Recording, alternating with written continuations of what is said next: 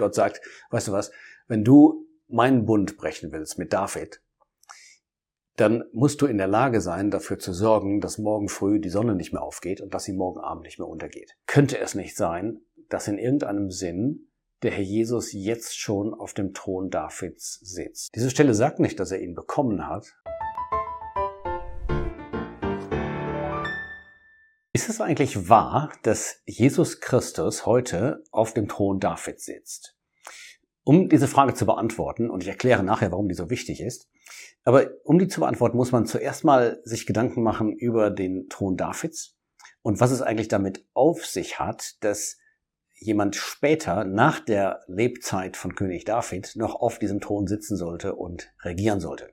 Das Ganze geht zurück auf 2 Samuel 7, dass diese Begebenheit, David war zu dieser Zeit bereits König und er sagte sich, ich habe hier einen schönen Palast, aber die Bundeslade wohnt in einem Zelt unter Teppichen. Das geht doch nicht an und er wollte Gott ein Haus, ein Haus bauen, einen Tempel. Nathan, der Prophet, sagte zunächst mal, ja, das ist sehr gut, tu alles, was in deinem Herzen ist, aber dann sprach Gott zu Nathan und sagte, nein, nicht David, sondern sein Sohn soll mir ein Haus bauen.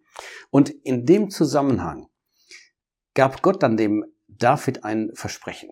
Und das möchte ich eben lesen aus 2 Samuel 7, da heißt es in Vers 16, Dein Thron soll fest sein in Ewigkeit.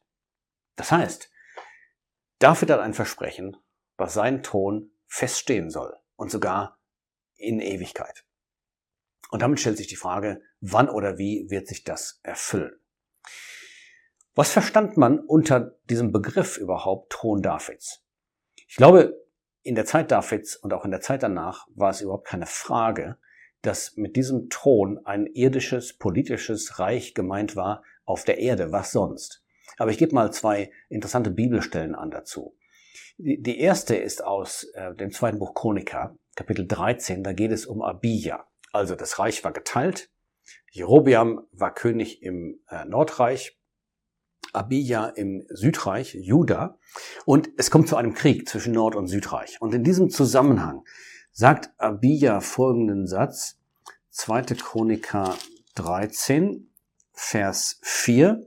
Abia stellt sich auf einen Berg und er sagt, hört mich, Jerobiam und ganz Israel, solltet ihr nicht wissen, dass der Herr, der Gott Israels, das Königtum über Israel David gegeben hat auf ewig.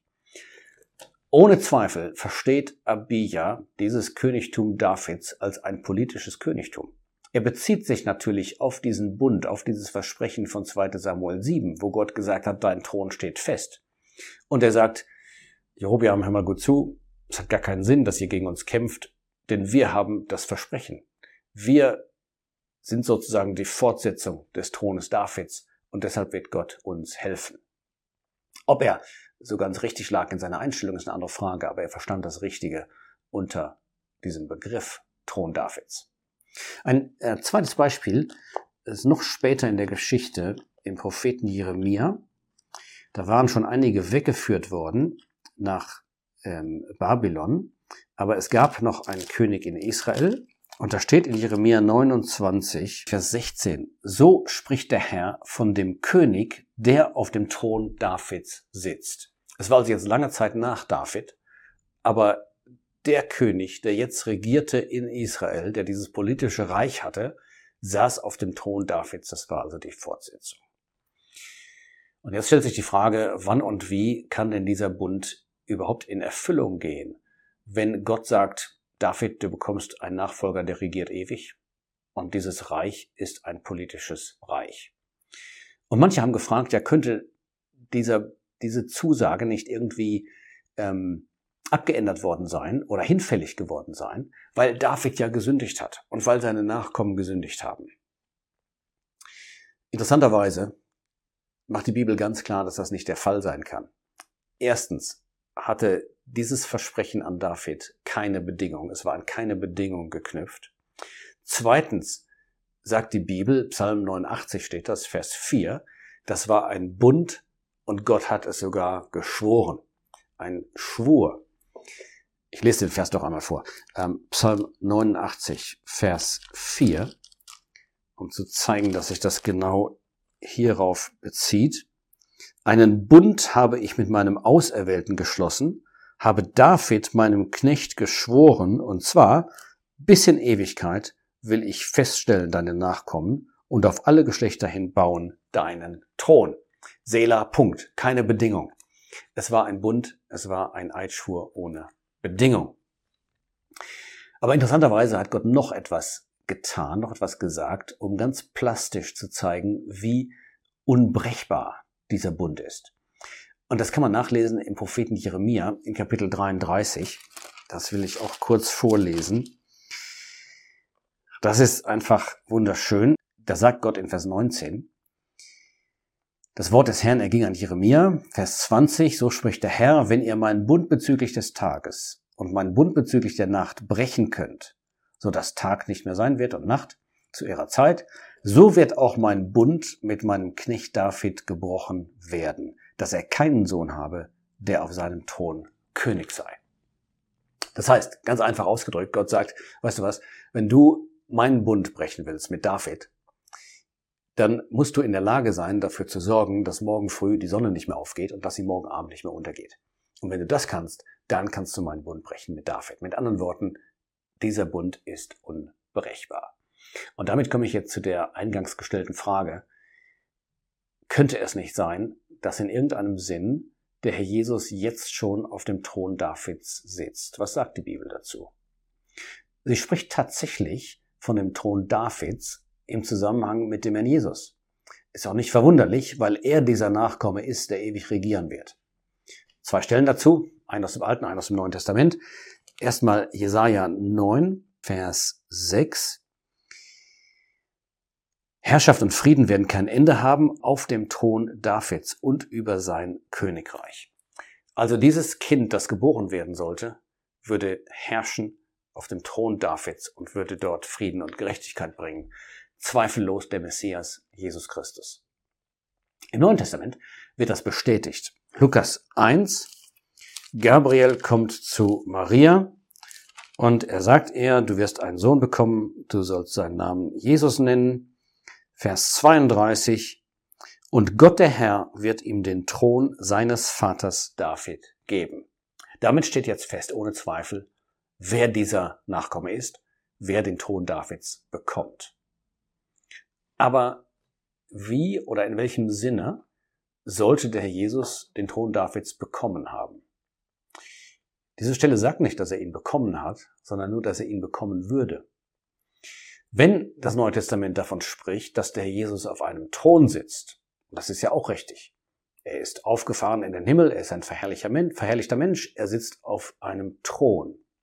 Aber dann ist die Bibel sehr genau und sagt, lese aus Offenbarung 3 und da steht in Vers 21, wer überwindet, dem werde ich geben, mit mir auf meinem Thron zu sitzen, wie auch ich überwunden und mich mit meinem Vater gesetzt habe auf seinen Thron.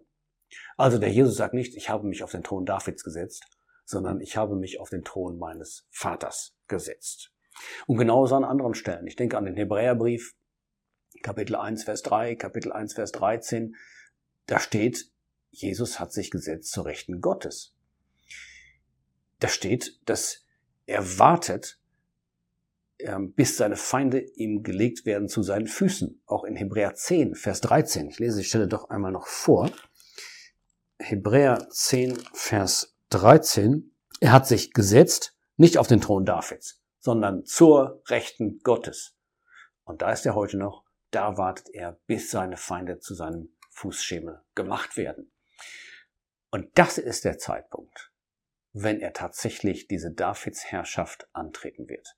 Und dazu möchte ich noch eine letzte Stelle jetzt vorlesen, die bekräftigt, dass diese ewige Davids Herrschaft, also diese Davids Herrschaft, die so lange dauert, wie die Erde besteht, nämlich dann noch tausend Jahre, dass die tatsächlich dieses Friedensreich des Herrn Jesus auf der Erde meint. Und ich denke dabei an Hesekiel 37. Und da wird nochmal ganz klar, was gemeint ist. Es heißt in Vers 24, mein Knecht David wird König über sie sein. Aber wenn man den Kontext liest, dann merkt man, es geht eindeutig um ein politisches Reich. Es heißt nämlich in Vers 21, dass Gott Israel wieder ins Land bringt. Vers 22, sie werden auf den Bergen Israel sein. Und dann heißt es, sie werden allesamt einen König zum König haben. Sie werden nicht mehr zu zwei Nationen sein und nicht mehr zwei Königreiche, sondern ein Königreich und ein König. Das heißt, diese Davidsherrschaft des Herrn Jesus ist eine politische Herrschaft, ein Reich auf der Erde, das im Gegensatz steht zu dem geteilten Reich vorher und im Gegensatz zu den Reichen der Nationen. Damit wäre die Frage geklärt. Der Jesus sitzt auf einem Thron heute, aber nicht auf dem Thron Davids, aber das wird noch geschehen. Warum ist das so wichtig? Weil das eine weitere Bestätigung ist dafür, dass es tatsächlich ein buchstäbliches Friedensreich auf der Erde geben wird. Wir hatten etwas ganz Ähnliches schon gesehen in einem Video über ähm, Israel, die Zukunft und das Land. Und da haben wir über den Bund mit Abraham gesprochen. Eine ganz ähnliche Argumentation. Gott hatte Abraham versprochen, ich segne deine Nachkommen. Sie werden das Land besitzen für immer in Frieden. Ohne Bedingung, noch nicht eingetroffen, also eine Garantie, dass es noch kommen wird. Genauso bei David. Warum ist das so schön? Warum freuen wir uns darüber als Christen, dass wir wissen, dieses Kind aus Jesaja 9, dieser Nachkomme Davids, wird tatsächlich einmal diesen Thron bekommen? Ganz einfach deshalb, weil der Herr Jesus auf dieser Erde verachtet worden ist, heute noch verachtet wird, weil er hier gekreuzigt worden ist. Aber der Augenblick kommt, wo er regiert und wo sich alle auch auf dieser Erde einmal vor ihm beugen müssen.